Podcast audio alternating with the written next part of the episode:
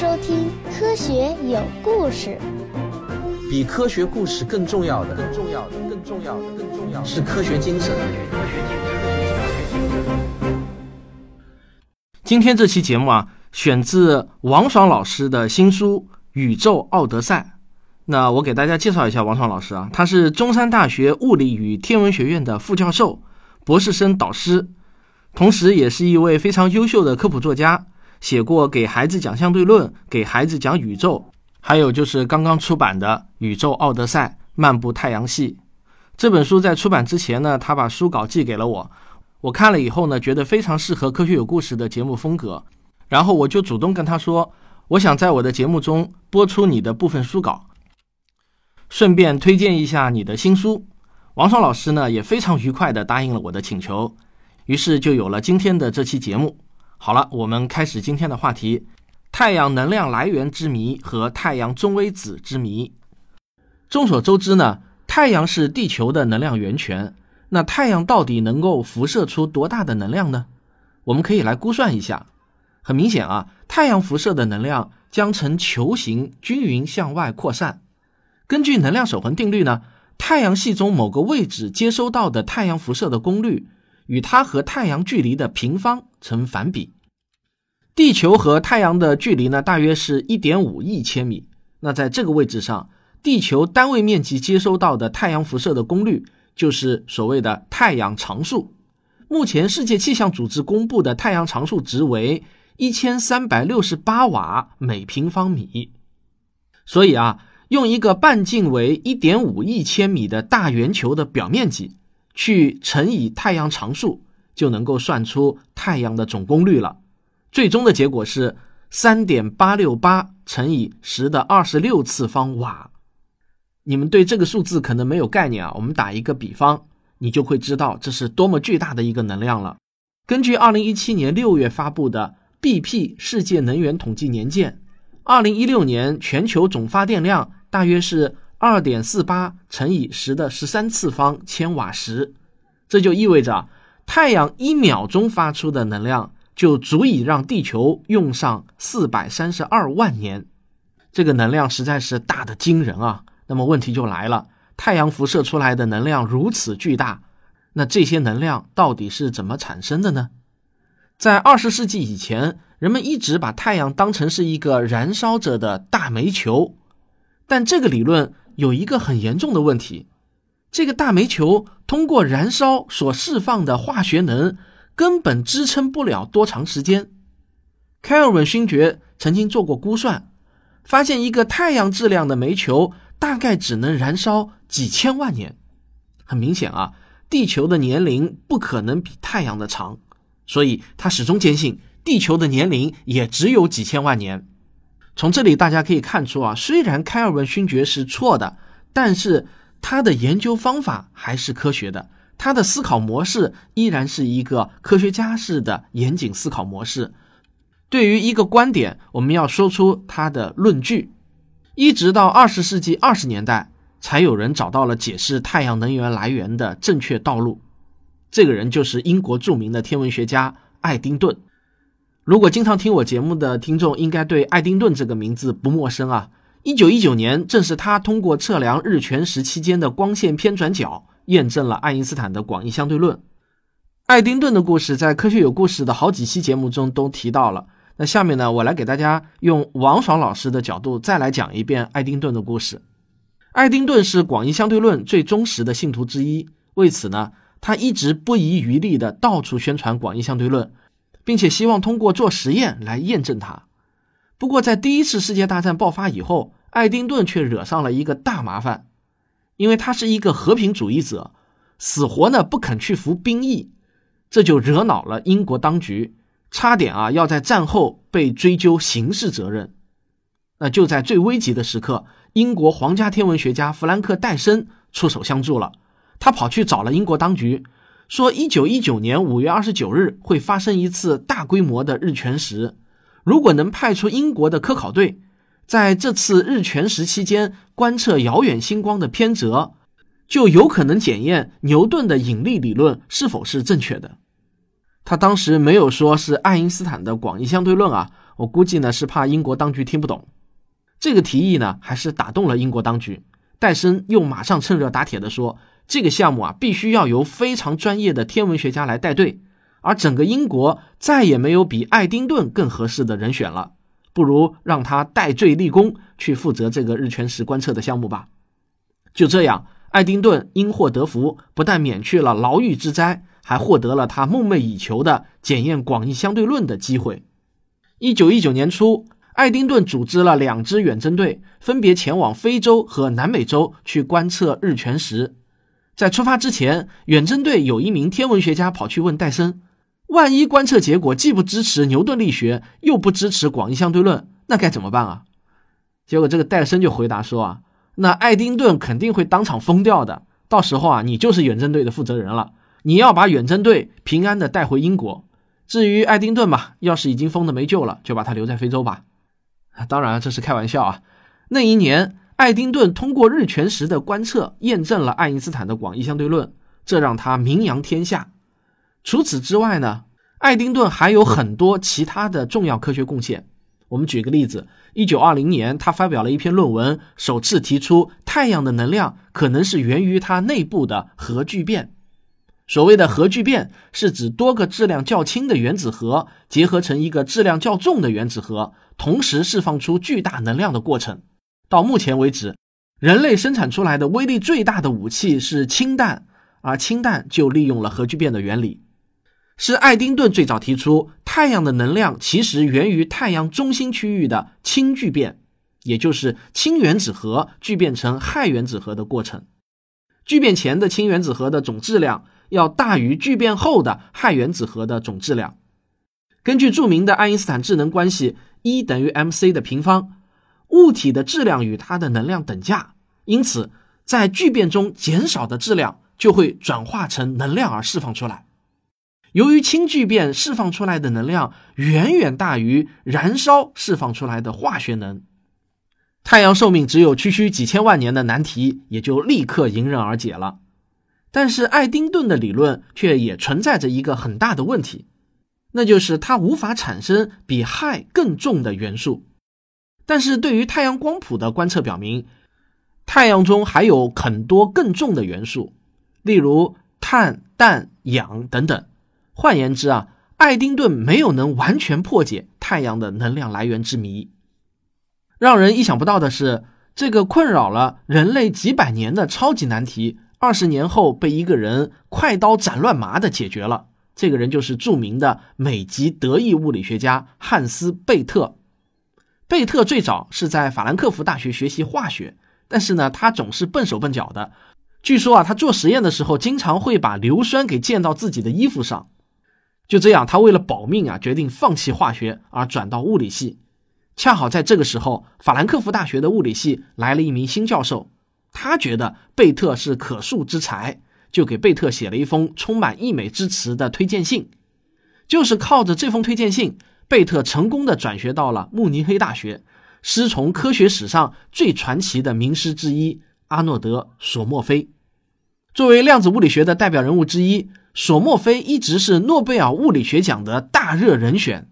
但是呢，很倒霉的是啊，尽管他曾先后八十一次啊被提名为诺贝尔奖的有效候选人。但是呢，却一次也没有拿到这个最重要的大奖。不过，失之东隅，收之桑榆。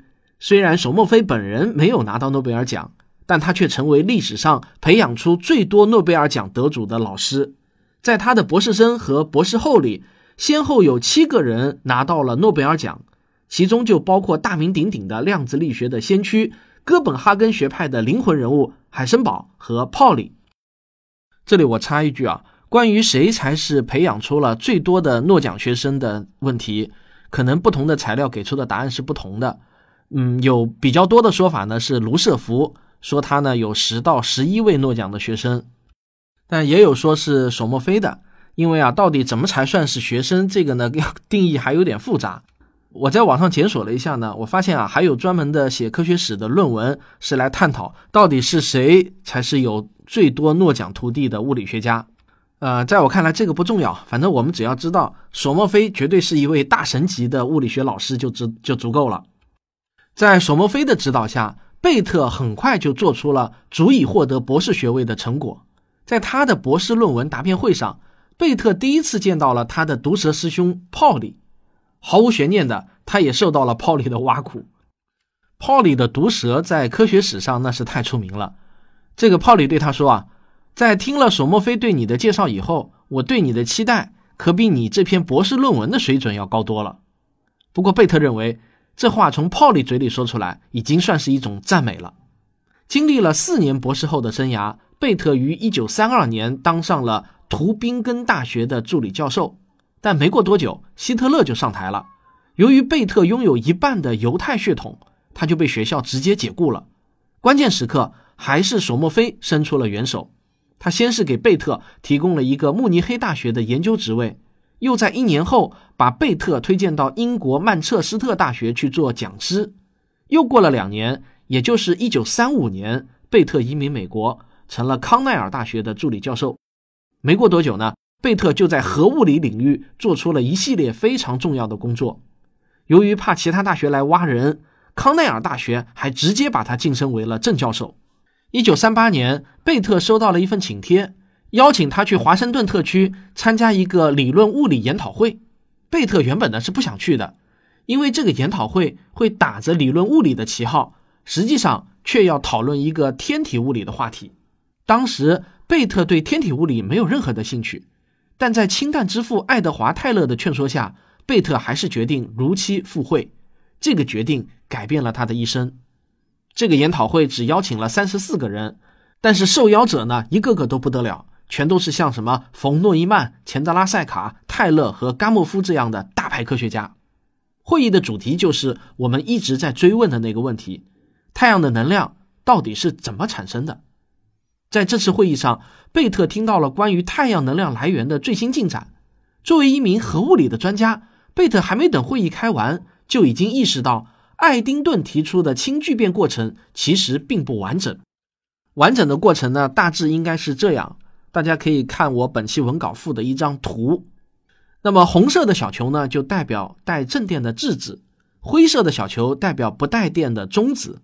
白色的小球则代表带负电的电子，质子放出一个正电子后，这个正电子呢就是电子的反粒子啊，它可以变成一个中子。氢原子核是最轻最简单的原子核，它就由一个质子构成。四个氢原子核在经过一系列的反应后，就能够聚合成一个包含两个质子和两个中子的氦原子核，同时会放出两个正电子。以及大量的能量，这个聚变过程就被称为质子到质子的链反应。正是这个质子到质子链反应，在长达四十六亿年的时间中，为太阳提供了用之不竭的能量。不过啊，质子到质子的链反应并不能解释太阳上的那些更重的元素是怎么来的。所以呢，开完会以后，回到了康奈尔大学，贝特又继续研究这个问题，终于发现了。碳氮氧循环，也就是说，氢原子核和氦原子核可以聚合成碳原子核，氮原子核以及氧原子核又可以进而聚合成其他更重的元素。这样一来，太阳的能量起源之谜就得到了彻底的解决。这里还有一件关于贝特的趣事啊，贝特写完这篇碳氮氧循环的论文以后，把它投给了著名的物理学期刊《物理评论》。但是恰好就在那个时候，他妈妈为了躲避纳粹的迫害，也要移民美国。于是呢，他就想花两百五十美元去给他妈买家具。有一天啊，贝特的一个学生告诉他，纽约科学院正在组织一个关于太阳能量来源的征文比赛，冠军有五百美元的奖金。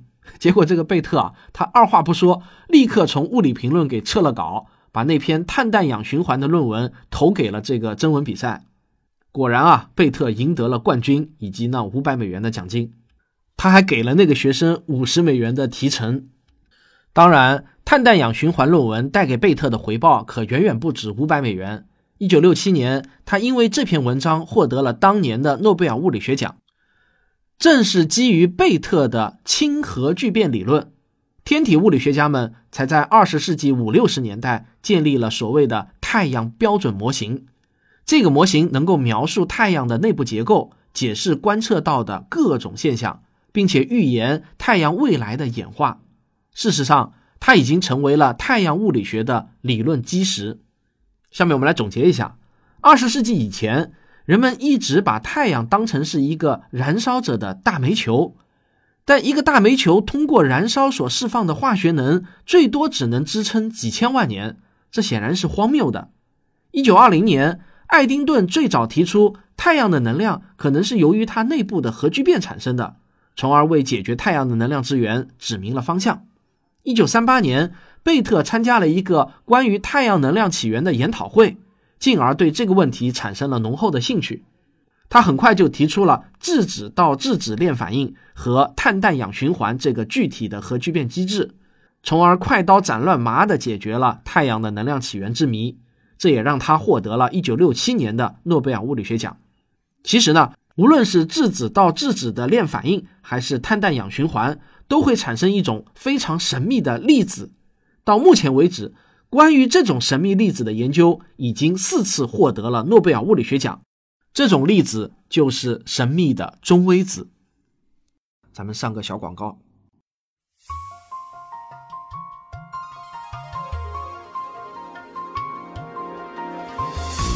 很高兴的告诉大家，科学有故事现在有视频版本了，批判性思维入门课。量子力学入门课、时间的形状视频版、星空的琴弦视频版、亿万年的孤独视频版等等，都在陆续上线中。请到科学声音或者科学有故事的微信公号菜单中寻找，无需下载任何应用程序，直接在微信中就可以观看。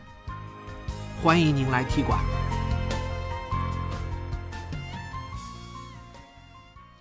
关于中微子，我们要从一位非常传奇的物理学家的故事说起。这个人就是我刚才提到过的著名的毒蛇物理学家沃尔夫冈·泡利。泡利是二十世纪最有名的天才之一。他十八岁就成了当时屈指可数的广义相对论专家，二十一岁就获得了慕尼黑大学的博士学位，二十五岁就提出了后来让他获得诺贝尔奖的泡利不相容原理。不过，泡利最让人敬畏的是他一眼能够看出错误的能力。事实上，如果他认为谁提出了一个错误的理论，立刻会毫不留情、异常尖酸刻薄地加以嘲讽。最可气的是啊，他几乎永远是对的。换言之啊，只要他说某个理论错了，这个理论基本上就必错无疑。因此，荷兰物理学家埃伦·菲斯特给他取了一个外号，叫做“上帝之鞭”。我给大家举一个被上帝之鞭抽到的例子啊。苏联有一个诺贝尔奖得主，名叫狼道，狼道也很出名啊。他是天才少年出身，为人又极度的狂傲，谁都不放在眼里。有人甚至画过这样一幅漫画：狼道在台上授课，他的头上呢绕着光环，而学生在下面听课，个个都长着驴耳朵。这幅漫画的言下之意就是啊，在狼道面前，所有人都是蠢驴。但就连狼道这样的狂人，遇到泡利也会变成小绵羊。有一年。郎道去泡利任教的苏黎世大学做学术报告，报告结束后，出于对泡利的敬畏，郎道竟然破天荒地谦称自己讲的东西有可能是错的。没想到泡利在台下冷冷地说道：“你讲的东西根本就是乱七八糟，我搞不清哪些是对的，哪些是错的。”你看啊，这个泡利就是这么毒舌。有意思的是啊，上帝之鞭不但会用来抽别人，也会拿来抽自己。在一九一四年。著名的英国物理学家詹姆斯·查德威克发现了一场非常诡异的事情，就是原子核在放出贝塔射线后，原子核的质量会减少，但减少的这部分质量所对应的能量却大于此过程发出的贝塔射线的能量。换言之啊，贝塔衰变竟然不遵守能量守恒定律。这个听上去可能会让你感到有一些费解。我们来打一个比方，你想象有一家银行里面存放着一大笔钱，现在啊。叫来了一辆名为贝塔射线的运钞车，把这家银行里的一些钱给运走了。但工作人员在仔细核对后发现，银行里减少的钱竟然比运钞车运走的钱还要多一些。换句话说呢，有一部分钱神秘的失踪了。为了解释贝塔衰变过程中能量不守恒定律的疑难问题，泡利就提出了一个非常大胆的猜想。他认为。在贝塔衰变的过程中，还产生了一种幽灵般的粒子，它又小又不带电，所以我们探测不到。但这种粒子能带走一部分能量，从而造成了能量不守恒的假象。也就是说，银行的账目之所以对不上，是因为有一个隐身的窃贼把钱给偷走了。这种幽灵般的粒子就是所谓的中微子。我来简单说说为什么中微子会这么难探测。一个微观粒子是否好探测，取决于它容不容易与探测仪器发生相互作用。带正电的质子和带负电的电子都能与探测仪器发生电磁相互作用，所以就很容易被探测到。而不带电的中子无法与探测仪器发生电磁相互作用，所以就很难被探测到。好在中子的质量较大。可以用来轰击别的原子核，通过研究核反应的产物，就可以间接的探测中子。那中微子就不一样了，它不仅不带电，自身的质量还特别特别小，很难与一般的原子核发生反应。因此呢，中微子就能像幽灵一样，轻易的穿过我们在日常生活中看到的几乎所有物体。虽然这个中微子理论非常的简洁漂亮。但是泡利却不认为他能够得到实验的证实，他甚至还尖刻地自嘲道：“我犯了一个物理学家所能犯下的最愚蠢的错误，竟然预言了一种实验室里永远也探测不到的粒子。”但事实证明，这并不是一个错误。人们后来不但探测到了中微子，关于中微子的探测还先后四次获得了诺贝尔物理学奖。我们今天来讲一讲太阳中微子。最早探测到太阳中微子的人是美国的物理学家雷蒙德·戴维斯。二十世纪六十年代，戴维斯想出了一个探测中微子的方法：一个中微子可以被一个氯三十七的原子核捕获而发生反应，从而变成一个亚三十七的原子核和一个电子。但要想用这个方法探测，必须克服两个很大的困难。第一个是无处不在的高能宇宙射线。会对此实验造成干扰，所以必须先把这些宇宙射线给屏蔽掉。第二，一个中微子被一个氯三十七的原子核捕获而发生反应的概率可以说是微乎其微的，所以呢，必须要想办法提高中微子被氯三十七捕获的总概率。为了解决第一个难题，戴维斯把实验放在了南达科他州的一个将近一千五百米深的地下废弃的金矿中。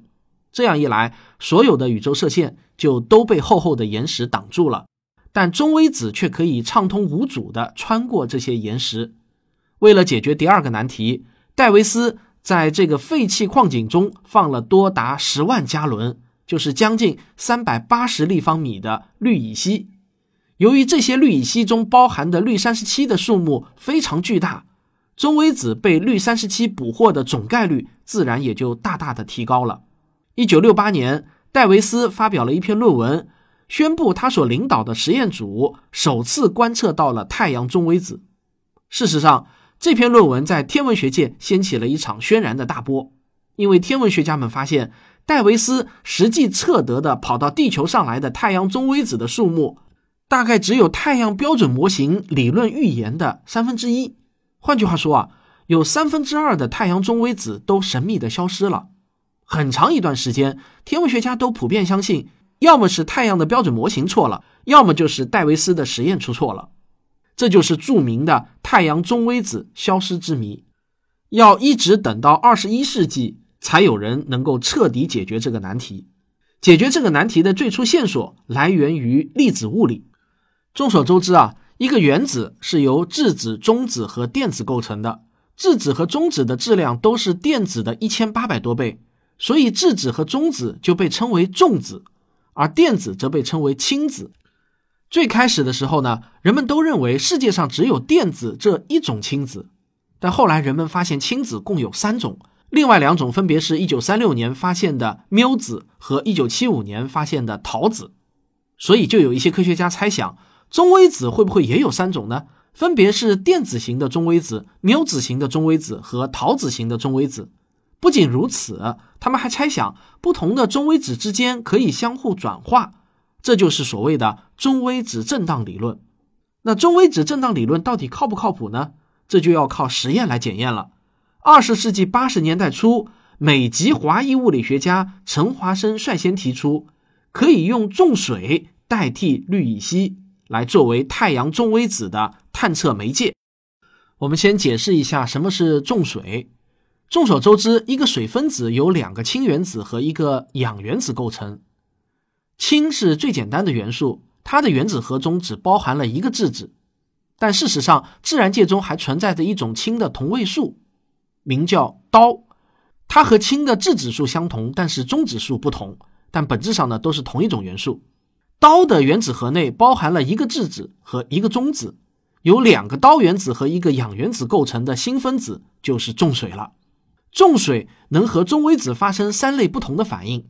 第一类反应只有电子型中微子可以参与，而后两类反应三种中微子全都能够参与。如果太阳发出的电子型中微子在传播过程中没有转化成其他两种中微子，这也就是说不存在缪子型中微子和陶子型中微子，那么三类反应测出的中微子数目应该完全相等。反过来。如果太阳发出的电子型中微子在传播过程中转化成了其他两种中微子，那么后两类反应测出的中微子数目就会多于第一类反应。这样一来啊，就可以检验中微子振荡理论是否正确了。要想用陈华生提出的新方法来探测太阳中微子，关键要获得足够多的重水。但是这个重水啊，可是价格昂贵的军用物资，一般的是很难弄到的。不过幸运的是啊。加拿大的一个原子能机构愿意免费提供一千吨的重水。要知道，这一千吨的重水，它的价值可是高达三亿美元。所以，这个实验就选在加拿大萨德伯里市的一个超过两千米深的地下矿井中，名叫萨德伯里中微子天文台来进行。如果大家想看一下这个科幻感十足的太阳中微子天文台长什么样子，可以在“科学有故事”的微信公号中回复关键词。S N O 三个字母，或者呢太阳中微子天文台这样几个字啊，就可以看观看了。一九八四年，陈华生在这个中微子天文台的第一次大会上被选为了这个项目的领导者。但很不幸的是啊，仅仅三年之后，他就因为白血病而去世了。去世的时候仅仅只有四十五岁。如果他没有英年早逝的话，现在啊估计一定是能够名动天下的。陈华生死后。萨德伯里中微子天文台选出了新的领导者，这就是加拿大著名的理论物理学家亚瑟·麦克唐纳。麦克唐纳本来是普林斯顿大学的教授，为了这个项目，他1990年放弃了世界顶级名校普林斯顿大学的教职，成了加拿大女王大学的教授。1990年1月4日，萨德伯里太阳中微子天文台的项目正式启动。为了装那一千吨的重水。这个项目组在矿井中建造了一个半径六米的球形容器，而为了放大中微子产生的微弱信号，球形容器内部还安装了九千六百个光电倍增管。在此后的十多年中，麦克唐纳干脆住在了萨德伯里市。不过，他每个周末都会从萨德伯里飞到金斯敦与家人团聚，周一呢再飞回来。这条航线要在多伦多转机。所以，麦克唐纳常去多伦多机场里的一家快餐店吃饭。由于去的次数实在是太多了，后来有人竟误以为他就在那家快餐店工作。二零零一年，麦克唐纳的辛劳终于获得了回报。那年六月，他们发表了一篇论文，宣布发现了电子型中微子转化成了其他类型中微子的直接证据。这样一来呢，太阳中微子消失之谜就迎刃而解了。太阳发出的全部是电子型中微子。在传播过程中，大概有三分之二的电子型中微子转化成了缪子型中微子或者陶子型中微子。由于戴维斯的实验无法探测后两类中微子，他测出的中微子数目只有理论值的三分之一，这也就不足为奇了。换句话说啊，无论是太阳标准模型还是戴维斯的实验，其实都是对的。由于发现了太阳中微子，戴维斯获得了2002年的诺贝尔物理学奖。由于发现了太阳的中微子振荡，麦克唐纳获得了2015年的诺贝尔物理学奖。好，最后来给大家做一个总结。为了解释贝塔衰变过程中能量不守恒定律的问题，泡里提出了著名的中微子猜想。他认为，在贝塔衰变的过程中，产生了一种质量极小又不带电的粒子，这就是中微子。这种幽灵般的粒子带走了一部分能量，从而导致了能量不守恒的假象。泡利原以为中微子根本不可能被探测到，但后来关于中微子的探测却先后四次获得了诺贝尔物理学奖。一九六八年，戴维斯首次发现了太阳中微子，但同时也带来了太阳中微子的消失之谜。到了二零零一年，麦克唐纳首次发现了太阳中微子的震荡，并且破解了太阳中微子的消失之谜。这两人也分别获得了二零零二和二零一五年的诺贝尔物理学奖。好了，关于太阳能量来源之谜以及太阳中微子之谜的故事呢，我们就讲到这里。再次感谢王爽老师对本期节目的授权。本文选自他的新作《宇宙奥德赛》。好，最后别忘了。如果大家想看一下这个科幻感十足的太阳中微子天文台长什么样子，可以在“科学有故事”的微信公号中回复关键词 “S N O” 三个字母，或者呢“太阳中微子天文台”这样几个字啊，就可以看观看了。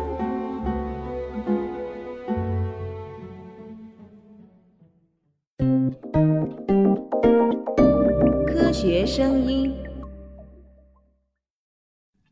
这个我跟大家汇报一下啊，我三天前呢去做了一个叫做半飞秒激光屈光矫正手术，就是我们俗话说的激光近视眼手术啊。那这段时间呢，我还在术后的恢复期，一方面视力还没有完全恢复正常，另一方面呢也不能长时间的用眼，所以啊，我的写作工作不得不暂停一周。因此呢，这期节目我就用了王爽老师的书稿了，不是我自己写的。但是王爽老师写的很好，我觉得非常适合《科学有故事》的这个节目风格。另外，我的那个关于太阳的科幻广播剧的写作进度也有一点耽误。但是从下周开始呢，我会逐步恢复写作时间的。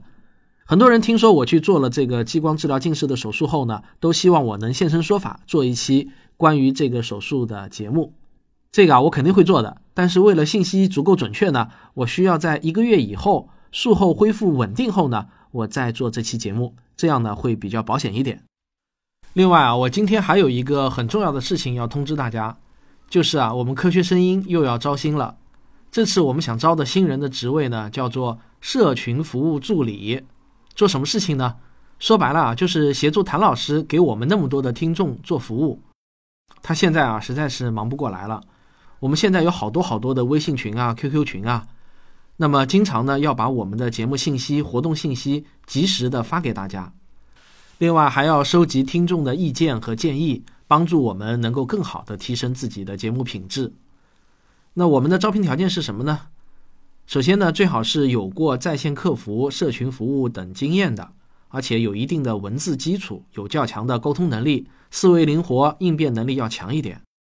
然后呢，我们希望你是非常喜欢在线交流，并且习惯手机、电脑一直在线的，要有一定的工作抗压能力。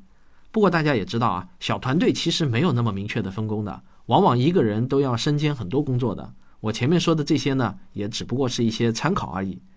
那这个招聘呢，是面向全国所有城市的，因为我们是可以每天在自己家里上班的。我们科学声音团队的所有成员几乎都是在家里工作的。不过呢。如果你是在重庆、成都或者西南地区的，我们会优先考虑。原因很简单啊，因为谭老师常住在重庆嘛，开个碰头会啊什么的会比较方便一点。当然也不是必须啊，我们只是说在重庆周边地区优先。好，那待遇是多少呢？说出来还有点不好意思，我们大概只能提供四千到五千左右的月薪，加上五险一金。可能很多人会觉得我们真够抠的，只给这么点薪水，能招到什么好的人才？这个呢，我也跟你实话实说，我们现在确实是实力有限，给不出更高的待遇了。做科普就是需要耐得住性子的，尤其是在中国嘛，做科普真的挺不容易的。即便是这样，还经常有人会说风凉话，觉得科普就应该只付出不回报似的。现在加入科学声音，成为我们团队的一员，那就是在火箭上占了一个座位。不管是什么职位，我建议呢，先上了火箭再说。我现在也依然坚信，科学声音的未来不可限量。如果你想加入我们的话，请马上把你的简历发送到科学声音的拼音 at 幺六三点 com。科学声音的拼音 at 幺六三点 com，这是我们专门用来收集简历的邮箱。每一封简历，谭老师都会亲自过目，并且与你取得联系。好了，感谢大家的收听。如果你喜欢我的节目，请别忘了点击订阅，这样就可以第一时间收到我的更新通知了。当然，也欢迎您点赞、评论和转发。感谢大家，我们下期再见。